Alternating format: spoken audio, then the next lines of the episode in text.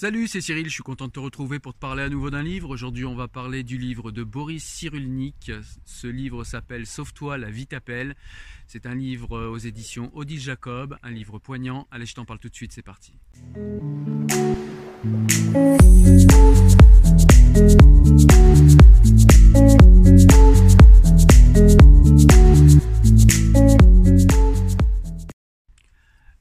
Parle Boris Cyrulnik dans ce livre Eh bien en fait il va nous parler de son enfance particulière, il va nous parler de son enfance de, juif, euh, d'enfant juif euh, pendant la Seconde Guerre mondiale.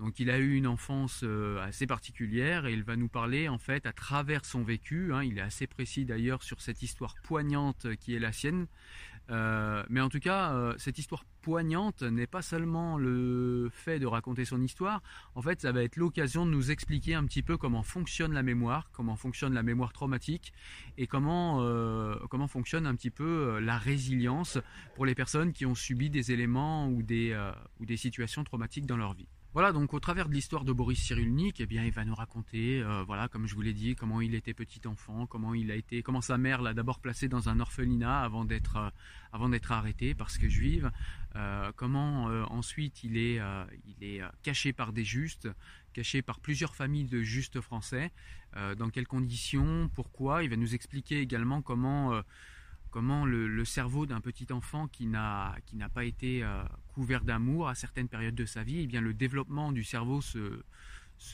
s'arrête complètement, se bloque.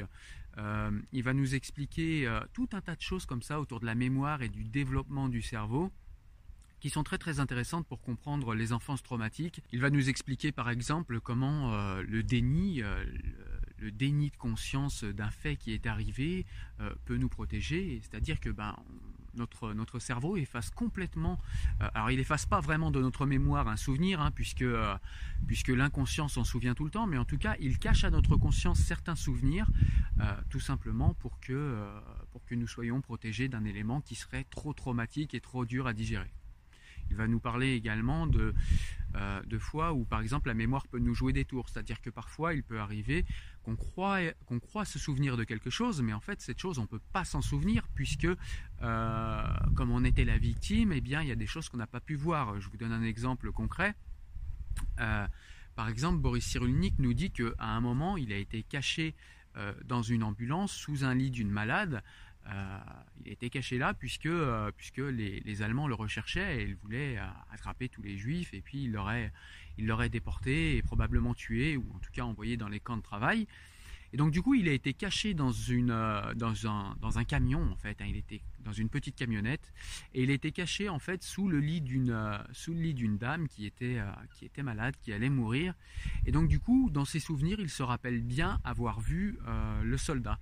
Mais après avoir confronté euh, sa mémoire aux personnes qui étaient présentes ce jour-là, eh il s'avère qu'en fait, il n'a pas pu voir le soldat allemand puisque euh, il était sous le lit et que comment il était placé et comment était placé le soldat allemand, eh il s'avère qu'il n'a pas pu le voir. Et donc du coup, ben voilà, il nous, montre un petit peu comment ben, parfois la mémoire, il a la mémoire d'avoir vu ce soldat, mais en fait c'est un ressenti. En fait, il a l'impression de l'avoir vu, il a l'impression parce qu'il a senti la peur, parce que euh, les émotions étaient intenses, voilà. Donc euh, c'est pas très très euh, complet comme je vous le raconte, mais en tout cas dans le livre c'est extrêmement clair, extrêmement limpide la manière dont il nous l'explique, et ça nous permet de comprendre le fonctionnement de notre mémoire euh, voilà, d'une manière assez générale, mais là, en l'occurrence, dans un cadre traumatique, c'est encore plus important de le comprendre. Et, euh, dans ce cas particulier, eh ben, euh, Boris Cyrulnik, de par son expérience de neuropsychiatre, nous aide vraiment à comprendre la mémoire et son fonctionnement dans ces moments. Voilà, donc il y a plein d'autres sujets connexes hein, dont on va parler. Donc ce sera toujours, on va, on va suivre en fait Boris Cyrulnik tout au long de son histoire et puis il va confronter ses souvenirs à, la réalité euh, et, nous expliquer à chaque fois eh bien, le fonctionnement de la mémoire. C'est-à-dire il va nous montrer les biais de la mémoire et il va nous expliquer pourquoi la mémoire a ces biais-là. Il va nous parler d'autres choses aussi, il va nous parler de, de la difficulté de parler d'un élément traumatique à des gens qui, n'ont pas subi ce genre d'élément traumatique et qui sont dans un vécu tout à fait classique. Il va nous parler de leur déni, de leur incapacité à entendre euh, à entendre parfois euh, ce que nous avons à dire et à entendre pour ce qu'il est l'élément traumatique. On est où dans la surenchère de oh le pauvre, oh ce que tu as dû vivre, c'est horrible, machin, etc. Donc dans la surenchère où on plaint euh, de manière trop forte la personne, ou bien on est dans, dans, dans, la minimisation où on dit oh ça va, t'as souffert, moi aussi, etc.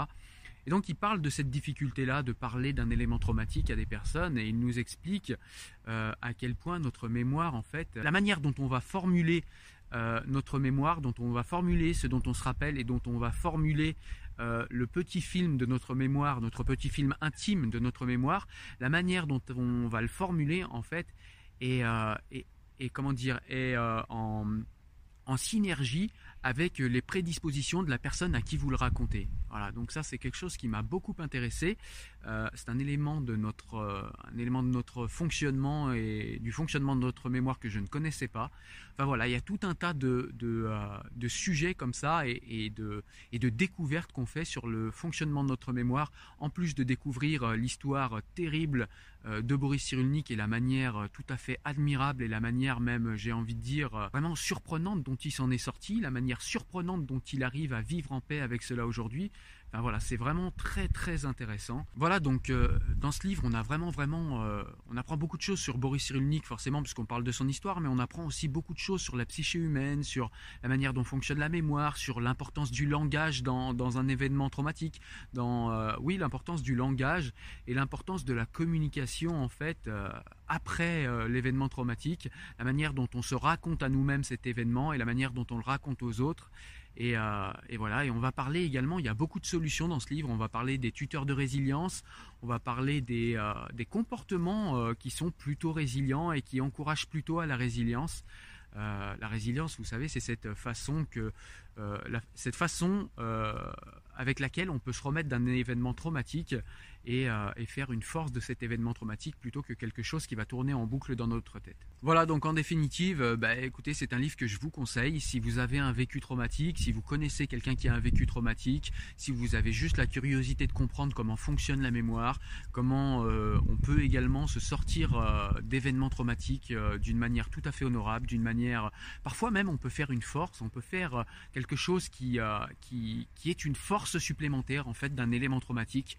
Donc vous voyez, c'est vraiment un livre qui, euh, qui est très très positif au final, même si au départ ça commence avec l'histoire de Boris Cyrulnik qui n'est pas forcément très joyeuse, mais c'est un livre qui donne beaucoup de clés, qui, euh, voilà, qui nous aide beaucoup. Même si on n'a pas vécu de gros événements traumatiques, on a tous des petits traumatismes dans l'enfance, et puis on a éventuellement des traumatismes à venir, hein, puisque malheureusement c'est ainsi que la vie fonctionne, même si je vous en souhaite le moins possible évidemment, mais, euh, mais voilà, on est tous susceptibles un jour ou un autre voilà, de subir des événements traumatiques.